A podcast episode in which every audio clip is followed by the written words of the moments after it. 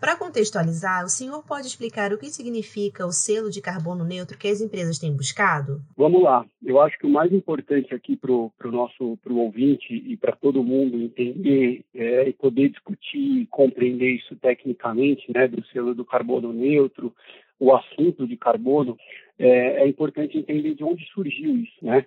E a gente contextualizar isso para as pessoas. Então, assim, é, o carbono, que, que agora vem em evidência como uma discussão e uma necessidade das empresas, é, isso tudo vem do Acordo de Paris. O Acordo de Paris é aquele acordo que a gente lê nos jornais, etc. Ele foi firmado lá em dezembro de 2015, né?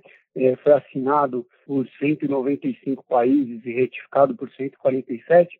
E, nesse, e quando foi assinado esse, esse Acordo de Paris, é, foi exigido, foi, foi colocado nesse acordo algumas metas. E uma das principais metas era a meta de redução de emissão de gases de efeito estufa. Então, você colocar, eles colocaram lá que, assim, né, por exemplo, 2% acima dos níveis pré-industriais idealmente só 1,5% acima. O que, que é isso? É para manter o aumento de temperatura do planeta abaixo dos 2 graus Celsius, né? Então eles estipularam metas para os países e esses países tinham que estipular metas para suas indústrias de quanto que eles poderiam é, ter de liberação de emissão de gases estufas na atmosfera para que se mantesse é, a temperatura do planeta, né? Porque o ideal era que se, se, se mantesse esses 2 graus Celsius abaixo, aí, no máximo 2 graus Celsius de aumento, mas isso tem gradativamente reduções, ou seja,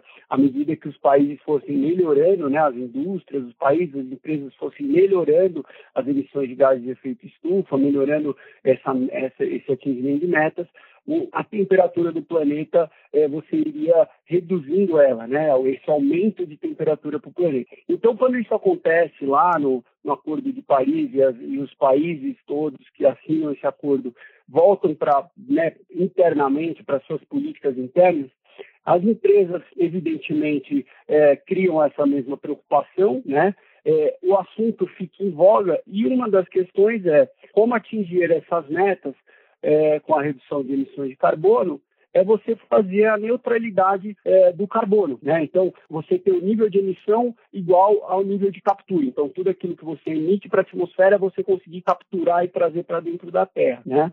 E essa meta para é, uma das metas, por exemplo, o Brasil, ele se comprometeu com uma redução de 37% das emissões até 2025 43% até 2030. Então você vê que não é mais uma coisa de tão longo prazo, né? Era quando era 2015, hoje a gente já está em 2021, indo para 2022, e chegar em 2060, o nosso país, nessa equivalência perfeita de tudo aquilo que você emite você conseguir capturar.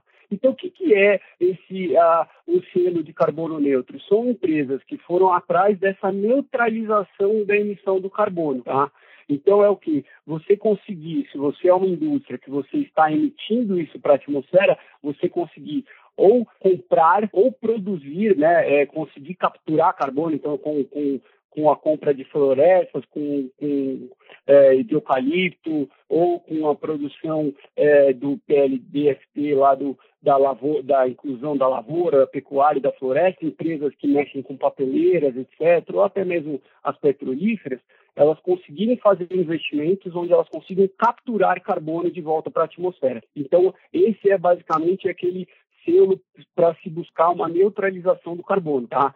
É daí que vem o surgimento da necessidade e as empresas hoje, o que, que elas têm feito? Algumas compram florestas, Algumas, hoje, você já tem no país, agora em crescimento, um mercado de crédito de carbono. Então, não é que a empresa, ah, eu, pô, se eu não consigo é, comprar uma floresta no, no, Mato Grosso ou em Manaus, sei lá onde, é, é, na Amazônia, e o que, que eu faço? Ele hoje, você já existe alguns mercados é, livres de carbono, onde você tem empresas que estão produzindo a mais do que a necessidade, e essa empresa vai lá e compra os créditos de carbono, de forma a neutralizar, de forma a ter esse selo de carbono neutro para tudo aquilo que ela emite, ela conseguir também absorver e neutralizar na sua, na sua operação. E por que a descarbonização se tornou uma tendência nos últimos tempos? É isso, eu acho que essa, é, esse, esse ponto é assim, né? Acho que uma preocupação não só de, de carbono, mas uma preocupação com o nosso planeta. eu acho que ficou mais claro para as pessoas é, aquilo que a gente quer deixar de legado para o futuro e as necessidades que a gente tem, nós como população mundial que estamos em é, evidente crescimento, de como manter é, isso de uma forma sustentável. Né? É, a gente, dos anos 90 para cá, a gente vem, obviamente, tendo um progresso super importante nas diferentes economias, nas diferentes commodities, mas, ao mesmo tempo, o consumidor, a população, ela começa a entender é, que você também tem necessidades que não podem ser obstruídas para esse progresso, né? Então, é, uma das coisas, por exemplo, o ESG, né, que a gente tem ouvido falar muito, é, o Acordo de Paris, etc., colocou em evidência que assim o, a, a, população está disposta a crescer, a ter progressos nas suas economias, nas suas commodities, que as pessoas têm que continuar se alimentando, as pessoas passam a comer melhor, então as produções começam a aumentar né, em grande escala mas você tem que fazer isso de uma forma sustentável. Então, acho que é uma cadeia que ela, é, desde os stakeholders, dos shareholders das empresas, até os governantes dos países que assinaram o Acordo de Paris e até o consumidor final um produto que, consome, que é consumido na sua casa, eles passaram a ter uma compreensão um pouco mais clara de como que é aquele produto para chegar no seu manuseio, no seu consumo, é, os, diferentes, os diferentes preocupações que aquilo tem e aquilo pode afetar nas futuras gerações. Então, é, hoje, para a gente ter ideia, você tem empresas e bancos e financiadores mundiais que eles estão buscando só alocar recursos onde você tenha é, uma, uma cadeia produtiva positiva, sustentável. Então, é, isso começa a ser meio que imposto, né? Se você quer ter uma fonte de financiamento para fazer o seu tipo de investimento, o seu tipo de negócio, o seu tipo de produção, você vai ter que se atentar a questões ESG, a questões de, por exemplo, de emissões de gases, de como que você, dentro da sua cadeia produtiva, está controlando isso de forma positiva, entregando o seu produto final para o consumidor. Ou seja, você não tem mais uma preocupação é, micro sobre aquele seu negócio, você passa a ter uma preocupação macro sobre o ambiente em que você está inserido. Né? E como o movimento em prol da descarbonização e outras práticas sustentáveis adotadas por empresas podem impactar a economia?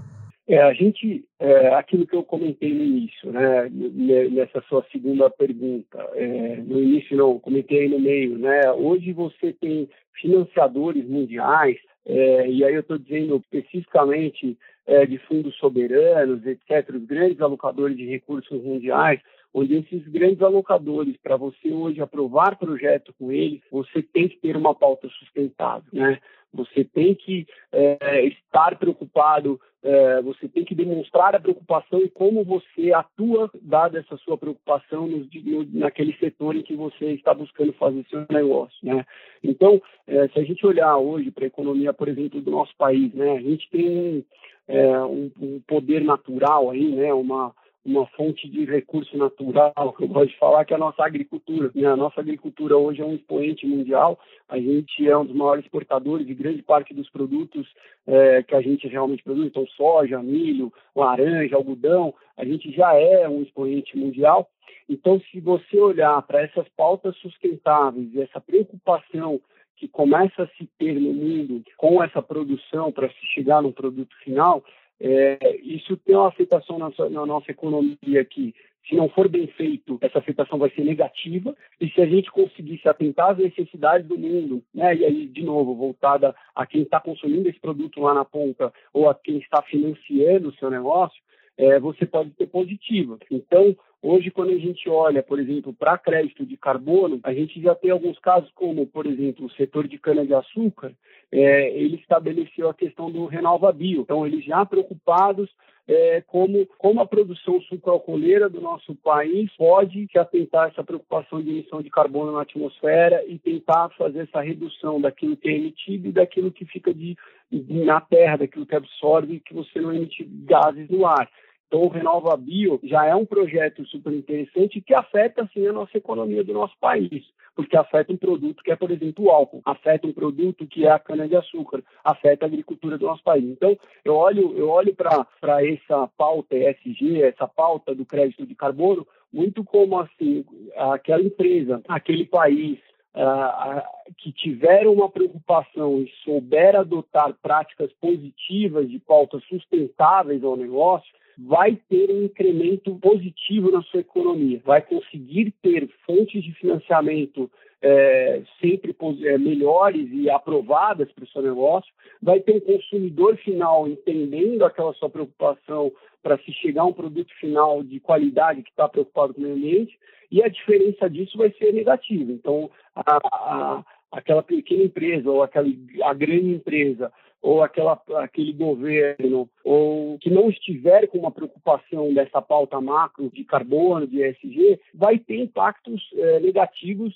no médio, no curto e no longo prazo para a sua economia. Agora, falando exatamente do nosso país, qual a importância do Brasil se adequar às tendências globais de ESG? É, o Brasil, acho que ele tem que ser o, o, expoente nisso, né, na questão ESG. E eu digo isso por quê? Porque o, o Brasil ele tem uma uma vocação que é o agronegócio que mexe muito com essa questão daquilo que a gente está falando de sustentabilidade do, do ambiente em que as pessoas estão inseridas, né? Então, o Brasil é um expoente na produção agro, né? A gente tem agricultores aqui no Brasil que, que estão realmente preocupados, que fazem uma lavoura desde, sei lá, dos anos 60, que eles vêm investindo na terra, que eles né, vêm sacrificando esforços e entregando resultados para fazer o agro chegar onde chegou. A gente tem que entregar essa, essa, essa, vamos dizer, esse, esse valor para quem fez, né, desde o passado investindo nisso. Então, quando eu, eu, eu falo de ESG e eu falo Brasil, eu falo assim, o Brasil precisa ser um expoente também, porque assim como a gente foi um expoente na agricultura, sem ter, é, a gente nunca soube se vender no agronegócio, né? Hoje a gente tem pautas aí na imprensa falando sobre o agronegócio e o maior contribuinte aí de para o PIB do nosso país, né, já contribui ao longo dos anos acima de 20%, a gente chegou a 27%, 28% do nosso PIB com contribuição do agronegócio. Né, o, o SG, ele, ele pode ser pautado, ele pode ser liderado pelo nosso agro. Eu comentei né, do Renova Bio, que estabelece as metas anuais para o setor de combustível, é, que força os pós de gasolina a comprar crédito gerado pela produção sucroalcooleira. É, você tem também o ILPF, que eu tinha comentado anteriormente, que é a integração pecuária, lavoura, floresta. Então, é o agricultor que há muitos anos, né, agora está em voga esse assunto, mas há muitos anos ele já faz uma integração de manter a floresta, é, trabalhar onde lavoura,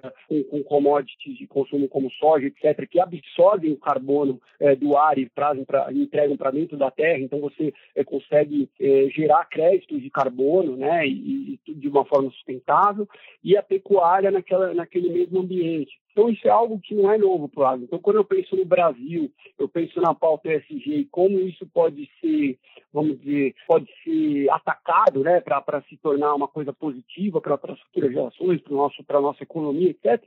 Eu acho que o agro é o grande expoente, é o grande exemplo de que já tem muita gente atuando dessa forma no setor. Né? Nós mesmos na, na, na GBI, onde eu, onde eu faço parte, sou gestor é, e sócio da, da empresa, nosso próximo fundo é um próximo fundo focado na aquisição de terra, na transformação de, lavo, de pasto para grãos, onde a gente só compra áreas onde a gente tem aqui, a gente mantém a área de reserva florestal necessária e mantém aquilo da melhor forma. É, faz o pasto se transformar em lavoura, então a hora que você coloca a soja ali, você começa a absorver carbono e começa a gerar carbono, e a gente, nesse próximo fundo que vai ser lançado, a gente vai passar a gerar créditos de carbono onde as empresas que eu comentei lá na sua primeira pergunta vão poder comprar esse crédito, seja no mercado livre e ou futuramente no mercado regulado, né?